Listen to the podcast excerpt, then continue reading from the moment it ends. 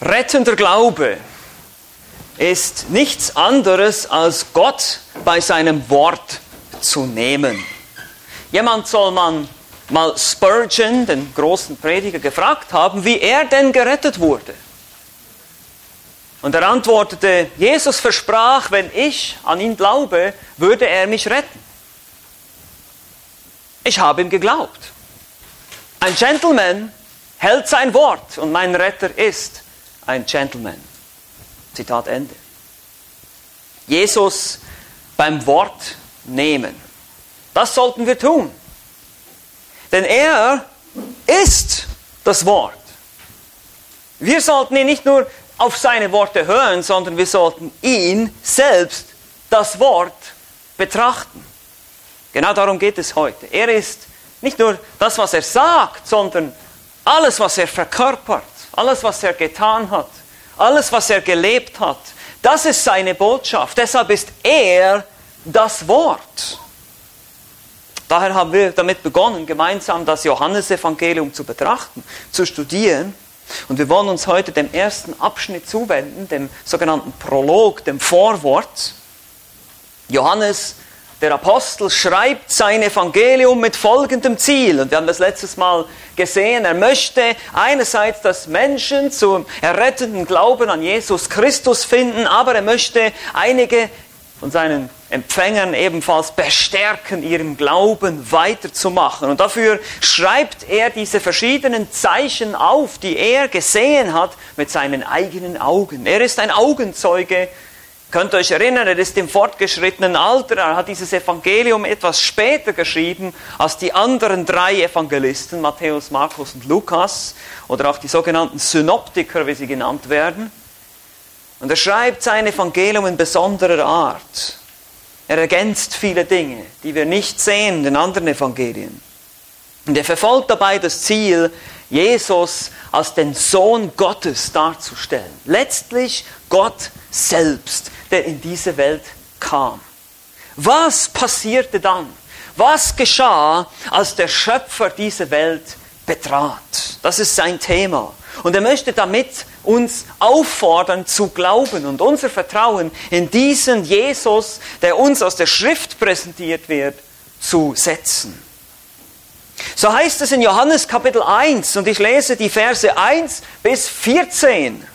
Am Anfang war das Wort und das Wort war bei Gott und das Wort war Gott. Dieses war am Anfang bei Gott. Alles ist durch dasselbe entstanden und ohne dasselbe ist auch nicht eines entstanden, was entstanden ist. In ihm war das Leben und das Leben war das Licht der Menschen. Und das Licht leuchtet in der Finsternis und die Finsternis hat es nicht begriffen. Es war ein Mensch von Gott gesandt, sein Name war Johannes. Dieser kam zum Zeugnis, um von dem Licht Zeugnis zu geben, damit alle durch ihn glaubten. Nicht er war das Licht, sondern er sollte Zeugnis geben von dem Licht. Das wahre Licht, welches jeden Menschen erleuchtet, sollte in die Welt kommen. Er war in der Welt und die Welt ist durch ihn geworden, doch die Welt erkannte ihn nicht. Er kam in sein Eigentum und die Seinen nahmen ihn nicht auf. Allen aber, die ihn aufnahmen, denen gab er das Anrecht, Kinder Gottes zu werden, denen, die an seinen Namen glauben, die nicht aus dem Blut, noch aus dem Willen des Fleisches, noch aus dem Willen des Mannes, sondern aus Gott geboren sind. Und das Wort wurde Fleisch und wohnte unter uns. Und wir sahen seine Herrlichkeit, eine Herrlichkeit als des Eingeborenen vom Vater voller Gnade und Wahrheit. Was für, eine, was für ein majestätischer Beginn eines Evangeliums. Und wir sehen hier drei essentielle Wahrheiten über das Wort, über diese Botschaft, die Mensch wurde. Diese Botschaft, die eben nicht nur in Worten bestand, sondern in einem gesamten Leben und anschließend einem Tod und einer Auferstehung. Er ist die Botschaft. Wir sehen das Wesen, die Reaktionen und die Offenbarung dieses Wortes.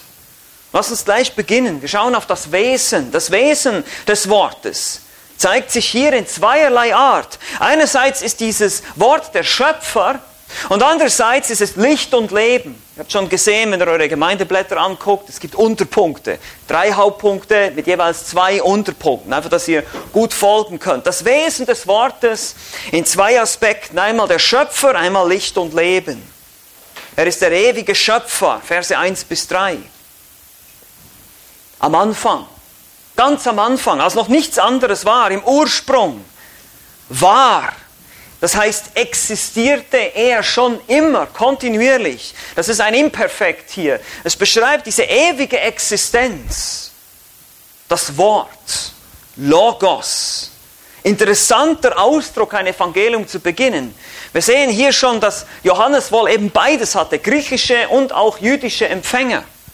Für die Griechen war Logos das unpersönliche, abstrakte Prinzip einer Art ewigen Vernunft, die ewige Ursache, die urkreative Kraft. Das ist der ewige Logos im griechischen Denken. Im hebräischen Denken ist das Wort Davar, Logos, die Schöpferkraft Gottes. Die Himmel und sind durch das Wort des Herrn gemacht, heißt es im Psalm 33. Also seht schon, für die Juden wie auch für die Griechen klingelte es im Kopf. Logos. Diese ewige Kraft, dieser ewige Schöpfer, von dem spricht er jetzt. Am Anfang war dieser Wort, dieses Wort schon immer, dieser Logos, diese Selbstoffenbarung Gottes ist eine Person. Es ist eben keine unpersönliche Kraft, es ist eine Person. Und dieses Wort war bei Gott. Das heißt, es ist mit jemandem, mit einem Gegenüber, mit Gott. Er hat eine Beziehung von Angesicht zu Angesicht. Das ist die Idee hier von diesem Ausdruck. Das Wort war bei, bei Gott. Gleichzeitig ist das Wort aber auch Gott. Das Wort war bei Gott und das Wort war Gott. Schon immer. Der Sohn ist zwar eine andere Person als der Vater, aber sie sind beide Gott. Wir werden noch sehen, das Wort ist letztlich Jesus. Die zweite Person der Dreieinigkeit war schon immer, von Anfang an, war schon immer in einer engen Beziehung mit Gott dem Vater und war schon immer und ist Gott. Das ist sein Thema. Jesus ist Gott. Johannes betont das auch im Vers 2. Diese war im Anfang bei Gott. Er existierte schon immer, seit Anfang an. Und jetzt kommt Vers 3, jetzt kommt eine Veränderung der Verben hier. Nämlich heißt es jetzt, alles ist durch dasselbe entstanden. Wörtlich, alles wurde. Das ist jetzt nicht mehr Amy, der Imperfekt von Amy, es war schon immer, sondern das ist jetzt Ginomai, es wurde. Es kam in die Existenz. Er war schon immer, alles andere, inklusive du und ich, wurde. Seht ihr das? Und ohne dasselbe ist auch nichts entstanden, was entstanden ist. Alles andere entstand, hat einen Ursprung, einen Anfang. Es ist nicht ewig. Nur er allein, Jesus Christus, ist ewig. Und nicht nur das, alles ist durch ihn entstanden. Er ist eben der Schöpfer. Es wurde durch ihn. Was für ein gewaltiger Anfang hier, um ein Evangelium zu starten. Nicht mit der Geburt Jesu oder einfach mit dem Johannes dem Täufer, sondern mit diesem ewigen Wort, das seit Ewigkeiten Bestand hat. Er ist der Schöpfer aller Dinge. Und wir haben gesehen, zweitens hier, das Wesen des Wortes, einerseits der Schöpfer, andererseits ist er Licht und Leben. Die Verse 4 bis 9 beschreiben das. In ihm war das Leben. Und das Leben war das Licht der Menschen. Und das Licht leuchtet in der Finsternis und die Finsternis hat es nicht ergriffen.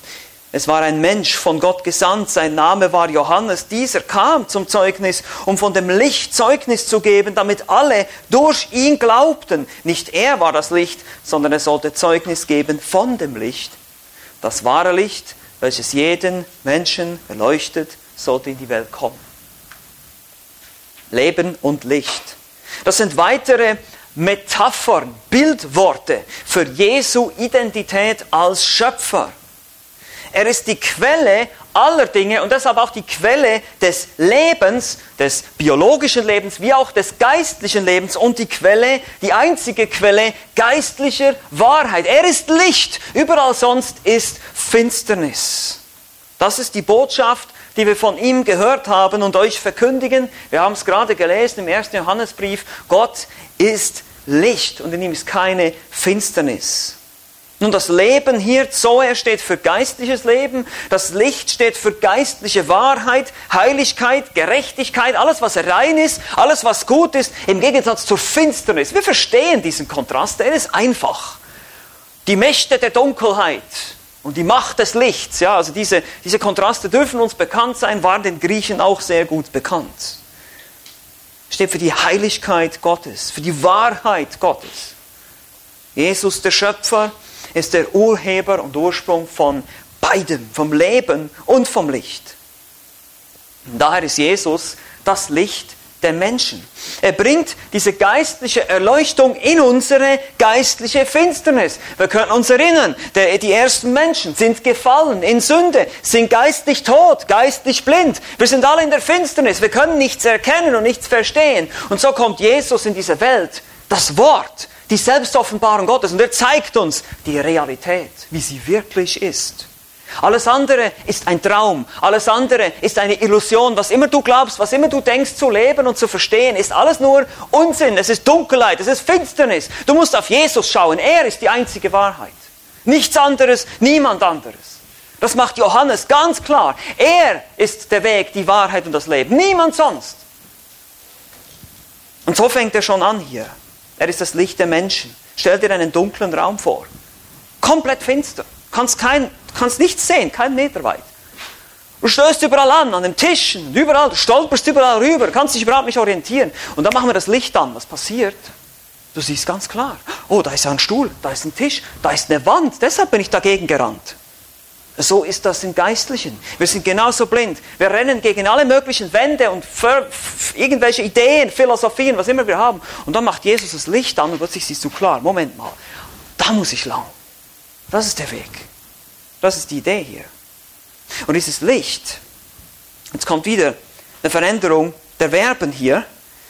Es war, das Leben in ihm, es war, und das Licht leuchtet.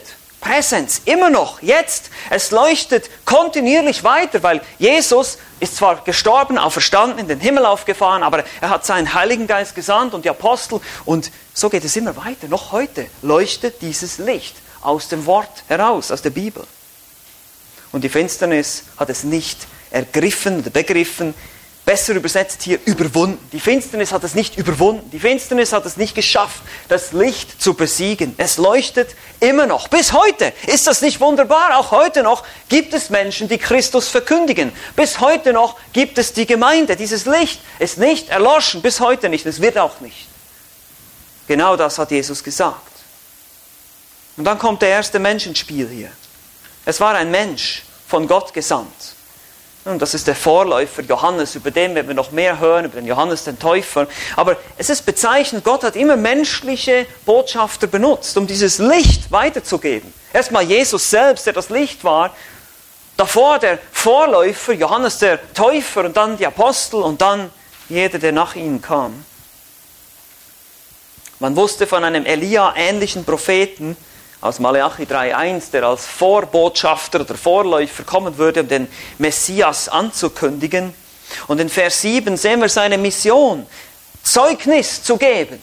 Auch das ist ein Schlüsselbegriff im Johannesevangelium. Wir werden immer wieder sehen, es geht um das Zeugnis. Das Zeugnis, und zwar von dem Licht, damit alle durch ihn glaubten. Hier schon dieser menschliche, der erste menschliche Verkündiger, der Israel, das Volk Gottes, hier vorbereiten sollte auf den Messias, der jetzt kommt, ihre Herzen vor allem vorbereiten, damit sie Buße tun würden. Er sollte von dem Licht Zeugnis geben. Und alle diese menschlichen Verkündiger sind nicht das Licht selber, sondern sie geben nur Zeugnis von dem Licht. Und das, meine Lieben, ist auch meine Aufgabe. Ich bin nicht das Licht, ich gebe nur Zeugnis von dem Licht. Ich erzähle euch nur von dem wahren Licht, von Jesus Christus. Er ist es, auf den ihr schauen müsst, nicht auf mich und nicht auf irgendeinen anderen Prediger. Wir sind nur Botschafter. Wir verkündigen nur, was auch schon andere, Hunderte, Tausende von Jahren vor uns verkündigt haben. Vers 9, denn es ist das wahre Licht. Hier geht es um die Echtheit, um die Authentizität dieses Lichtes. Es gibt so viele Irrlichter in der Welt, so viele falsche Propheten, so viele falsche Religionen, aber dieses hier, das ist das wahre Licht. Welches jeden Menschen erleuchtet. Jeder Mensch bekommt diese Botschaft präsentiert. Wenn du heute hier bist und diese Botschaft hörst, wirst du erleuchtet. Das Licht scheint auf dich. Aber die Frage ist, nimmst du es an oder nimmst du es nicht an? Akzeptierst du es oder akzeptierst du es nicht? Ja, das kann nicht sein. Ah, das ist alles nicht wahr. Ah, das ist alles ein Blödsinn. Ah, das wurde ja vor 2000 Jahren geschrieben. Kannst du alles ablehnen, klar. Aber pass auf, es erleuchtet jeden Menschen. Es ist die vollkommene Offenbarung. Es ist Gottes letztes Wort an dich. Es wird nicht mehr gesagt. Jesus ist das letzte Wort. Jeder hört davon, jeder weiß davon, aber viele lehnen es ab und glauben nicht. Und das werden wir noch sehen in diesem Evangelium. Aber lass uns hier erstmal innehalten. Wir wollen auf Jesus schauen, richtig? Jesus ist die kreative Kraft, die dieses Universum geschaffen hat. Die absolute Quelle aller Realität, aller Wahrheit. Er ist Licht und Leben und er erleuchtet jeden Menschen. Das bedeutet, das Christentum ist nicht nur einfach eine Religion im Sinne von eines Weges zum Himmel, ein Weg zur Befriedigung deiner Bedürfnisse. Irgendwie sowas. Das Christentum ist eine völlig, eine komplette Weltanschauung, ein ganzes Paket. Entweder akzeptierst du das alles und begreifst das alles und verstehst das alles und nimmst das an, was Gott sagt, oder du lässt es bleiben. Das ist die wahre Buße. Die Buße beginnt da, wo ich beginne, meine eigenen Gedanken über diese Realität hier zu verwerfen. Egal was deine oder meine Vorstellungen sind, wie diese Welt entstanden ist, durch Evolution, durch Zufall, durch, durch Außerirdische oder sonst irgend so einen Unsinn, das müssen wir alles verwerfen und zu Gott kommen und sagen, du bist das Licht. Du bist die Quelle der Wahrheit. Nur du kannst mir zeigen, wie diese Welt hier richtig funktioniert, wie ich diese Welt hier um mich herum richtig verstehen kann. Woher kommt der Tod? Woher kommen die vielen Krankheiten? Woher so viel Sünde? Warum so viel Krieg? Woher kommen wir? Wohin gehen wir? All diese Fragen beantwortet die Bibel, beantwortet das Licht. Und das sind gute Antworten und sie machen Sinn. Und wenn du diese Antworten verwirfst, wirst du für ewig in der Finsternis sein. Du wirst nimmer nichts wissen. Niemals. Das ist die Botschaft hier. Er ist Licht. Er ist das Licht der Menschen. Er ist das einzige authentische Licht für die Menschen die einzige authentische Wahrheit, die es je gegeben hat und je geben wird. Nichts anderes. Aber leider nehmen das viele Menschen nicht an. Sie denken, sie wissen es besser. Wie lächerlich, wie traurig, wie schlimm. Wie böse wird das Erwachen eines Tages sein, wenn du vor Gott stehst und feststellen musst, das war alles wahr. Und ich habe es abgelehnt. Höre auf dieses Wort hier. Und deshalb Punkt 2, die Reaktionen. Die Reaktionen sehen wir auch schon zusammengefasst. Wir werden das auch immer wieder sehen im Laufe des Evangeliums, aber er fasst das hier zusammen. Das ewige Wort, Gott selbst, er selbst kommt in diese Welt, startet uns einen Besuch ab. Und sein Besuch ist so eindeutig belegt, historisch belegt, archäologisch belegt. Es gibt keinen Zweifel, dass Jesus hier war. Und es gibt auch keinen Zweifel darüber, wer Jesus war. Und doch lehnt ihn die Welt ab. Selbst, überlegt euch das mal, selbst die Menschen, die damals gelebt haben, die haben ihn live und in Farbe gesehen. Die meisten von ihnen haben ihn abgelehnt. Vers 10 und 11. Er war in der Welt und die Welt ist durch ihn geworden, doch die Welt erkannte ihn nicht. Er kam in sein Eigentum und die Seinen nahmen ihn nicht auf. So traurig. Was für eine Tragödie. Was für ein Skandal. Der Schöpfer kommt in sein Eigentum und die Schöpfung sagt, nee. Wo hat man das denn schon gesehen? Die Welt, die durch ihn wurde, erkannte ihn nicht. Nicht, weil sie nicht konnte. Oh nein, das ist keine Ausrede hier. Weil sie nicht wollte. Wir lesen immer wieder davon. Die Menschen liebten die Finsternis mehr als das Licht. In Johannes 3, Vers 19. Denn jeder, der Böses tut, hasst das Licht. Er kommt nicht zum Licht, damit sein Wandel oder seine Werke nicht aufgedeckt werden. Ist ja klar. Das ist eine wichtige Tatsache, die werden wir immer wieder sehen. Der Widerstand kommt von den Menschen. Die Welt lehnt ihn ab. Wir haben diese zwei Reaktionen. Einmal die Ablehnung, die Welt lehnt ihn ab, die Verse 10 bis 11. Und dann haben wir natürlich dann auch noch die Annahme. Vers 11 heißt es von seinem Eigentum, sein Zuhause. Das ist Israel. Er kam nach Hause. Er kam in sein Zuhause. Jesus ist ein Jude. Er kam zu dem, was ihm gehört, und sie nahmen ihn nicht auf. Und die hartnäckigsten Gegner des Messias werden die sein, die es eigentlich hätten besser wissen sollen. Die die ganzen Propheten gehabt haben. Moses und die Propheten, die alle von Jesus gesprochen haben. Und gerade die religiösen Menschen lehnten ihn besonders ab. Und das ist heute auch so. Jesus kam in die Welt, die meisten Menschen lehnen ihn ab. Die haben lieber ihren eigenen Gottesdienst. Aber einige werden es erfahren. Deshalb hier diese Reaktionen. Wir haben einerseits die Ablehnung, aber in den Versen 12 bis 13 haben wir jetzt die Annahme. Seine Kinder nehmen ihn an. Vers 12. Aber, ein Kontrast, allen aber, die ihn aufnahmen, die bekamen das Anrecht, das Recht, den, den Status, die Stellung, die Autorisation, den Zugriff zu dieser Quelle, zu diesem ewigen Schöpfer, zu diesem ewigen Licht. Und er gab ihnen diesen Status, Kinder Gottes zu sein, die an seinen Namen glauben. Seht ihr, das ist ein Geschenk. Hier haben wir wieder beides in den Versen 12 und 13. Wir haben die Verantwortung des Menschen. Allen, die ihn aufnahmen, sie müssen ihn aufnehmen. Du musst ihn aufnehmen. Du musst dich entscheiden. Du musst Buße tun. Du musst an Christus glauben, sonst bist du nicht gerettet. Aber wenn du das tust, wirst du feststellen, dass du das gar nicht warst. Vers 13, die nicht aus dem Blut, noch aus dem Willen des Fleisches, noch aus dem Willen des Mannes, sondern aus Gott geboren sind. Das sind alles Ausdrücke für die natürliche Geburt hier. Es gab tatsächlich antike Legenden, dass Kinder durch Vermischung von Blut entstehen. Oder es könnte auch sein, dass sich das eher auf, jüdischen, auf den jüdischen Stolz, eine Abstammungslinie. Ich bin von dem Blut Abrahams, ich stamme von Abraham ab. Was immer es ist, es hat irgendwie mit Geburt zu tun, mit Zeugung von Kindern, nämlich der Wille des Fleisches oder der Wille des Mannes sind ganz klare Umschreibungen für die sexuelle Vereinigung, die Entstehung eines Kindes. Aber so entsteht kein Kind Gottes, sondern nur die aus Gott geboren sind. Also eine übernatürliche Geburt erfahren.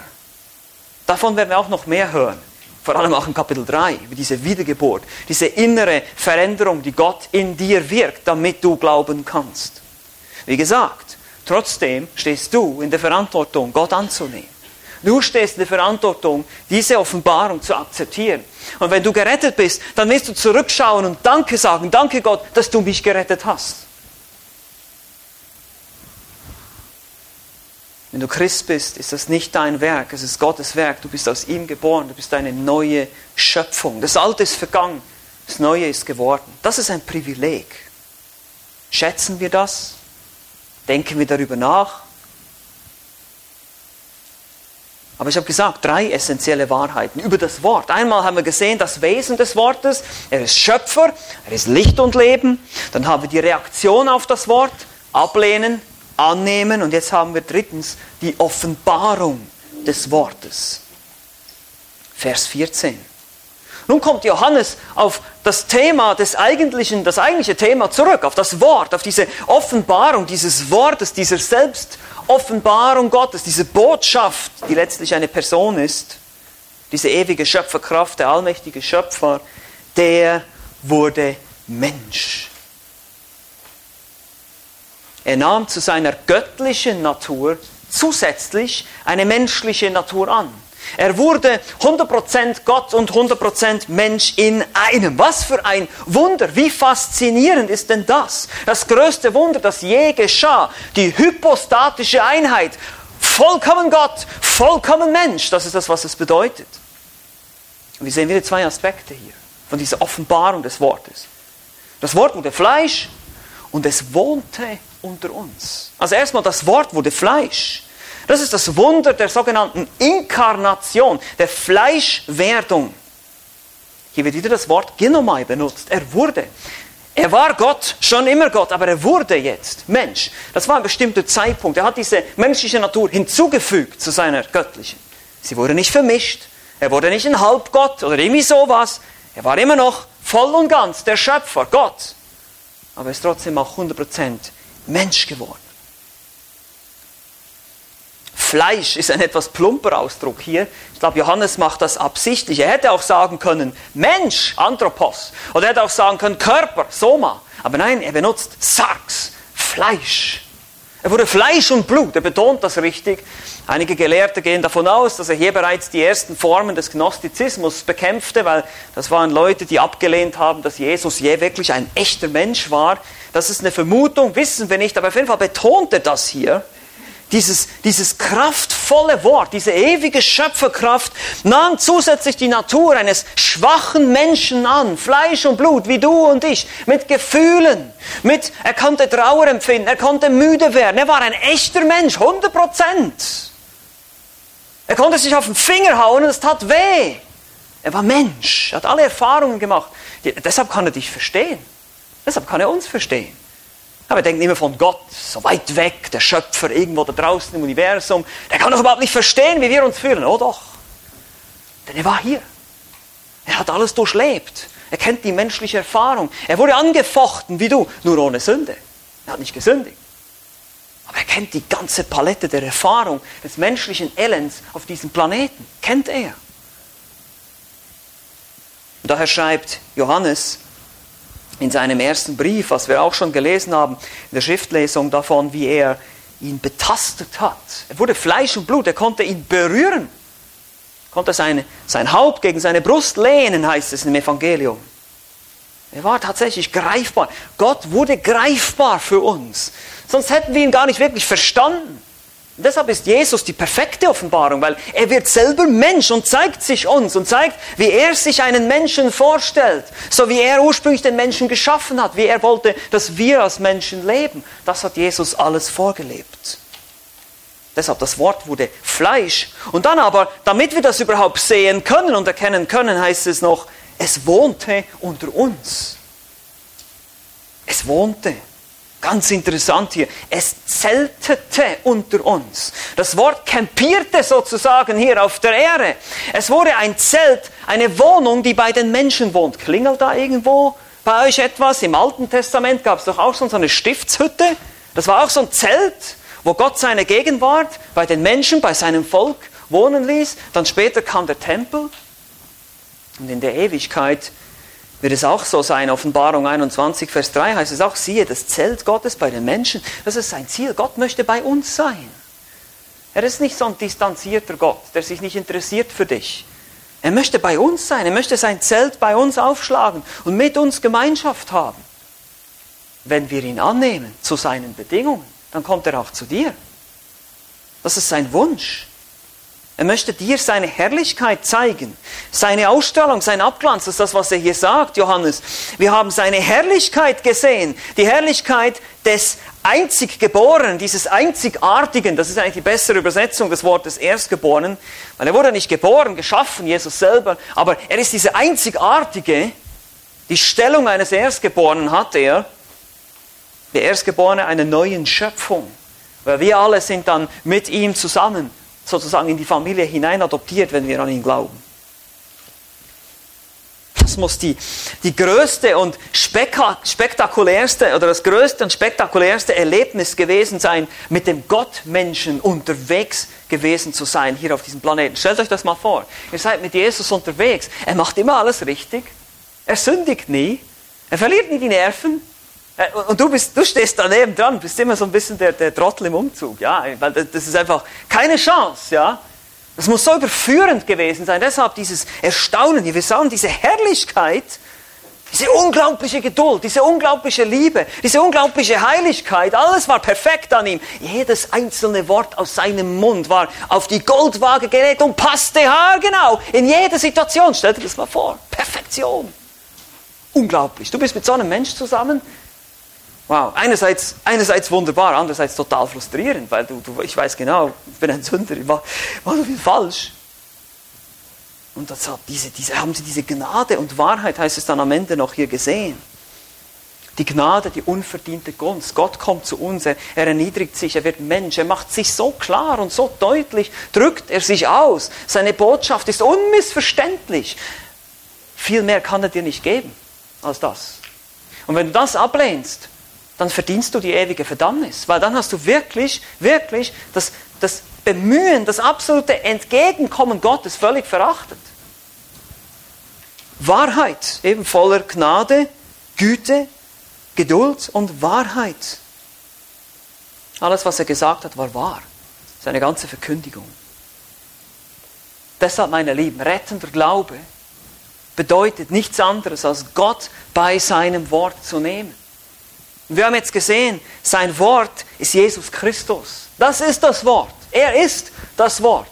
Er ist diese Botschaft. Und er hat es ausgelebt. Er hat das Gesetz gehalten. Er hat alles richtig gemacht. Er hat diese ganzen 600 noch was Gesetze aus dem Alten Testament gehalten für dich, weil wir sind nicht fähig. Und dann ist er ans Kreuz gegangen und ist da gestorben und er ist auferstanden. Er hat da bezahlt für deine Schuld, für meine Schuld. Und wenn du an ihn glaubst, dann hast du ewiges Leben. Er kam in seine Welt. Er kam zu seinem Volk. Und viele nahmen ihn nicht auf. Aber einige taten es. Und diese, die sahen seine Herrlichkeit. Die durften mit ihm unterwegs sein. Das darfst auch du heute. Auch du darfst mit Jesus unterwegs sein. Er sendet seinen Heiligen Geist in dein Herz und er hat dir sein Wort gegeben. Du kannst ihn erleben. Du kannst ihn sehen. Noch nicht von Angesicht zu Angesicht, so wie wir das eines Tages machen werden, aber wir können schon sehr viel sehen von ihm. Und so wollen wir ihn verkündigen. Und so hast du ihn heute jetzt wieder gehört, wie er verkündigt wurde. Denke darüber nach. Gehe nicht von hier weg, ohne darüber nachzudenken. Denn die Frage ist, wir haben gesehen, das ewige Wort ist in die Welt gekommen. Wie wird deine Reaktion sein? Wirst du glauben? Wie wirst du dich entscheiden? Und deshalb meine Empfehlung hier, warte nicht mehr allzu lange, denn es könnte bald zu spät sein. Amen. Lasst mich noch beten. Lieber Vater im Himmel, wir danken dir für dein Wort, wir danken dir für die Schrift, die uns so deutlich macht, wer dein Sohn ist.